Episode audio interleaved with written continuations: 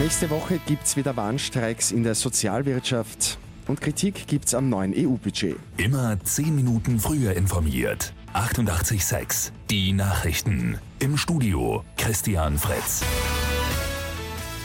Im privaten Gesundheits-, Sozial- und Pflegebereich wird nächste Woche wieder gestreikt. In der Nacht konnten die Gewerkschaften und die Verhandler der österreichischen Sozialwirtschaft wieder keine Einigung erzielen. Die Arbeitnehmer fordern unbedingt eine 35-Stunden-Woche. Christian Hörham, Betriebsratsvorsitzender der Lebenshilfe Niederösterreich. Zwei Drittel den Arbeitnehmerinnen können sie sich nicht vorstellen, unter diesen Bedingungen, die wir jetzt haben, bis zur Pension in diesem Job zu arbeiten.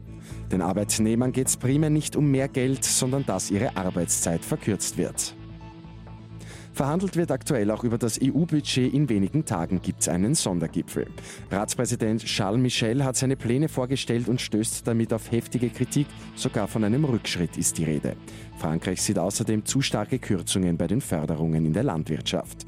Für Caroline Edstadler, Österreichs Europaministerin, geht der Vorschlag aber in die richtige Richtung. Am Abend sind die Laureus Awards für die besten Sportler des Jahres vergeben worden. Formel 1-Star Lewis Hamilton und Weltklasse-Fußballer Lionel Messi gewinnen bei den Herren. Beide erhalten gleich viele Punkte. Bei den Damen hat sich US-Turnerin Simone Biles durchgesetzt. Und der reichste Mensch der Welt macht Geld im Kampf gegen den Klimawandel locker. Die gute Nachricht zum Schluss. Amazon-Chef Jeff Bezos will 10 Milliarden US-Dollar spenden.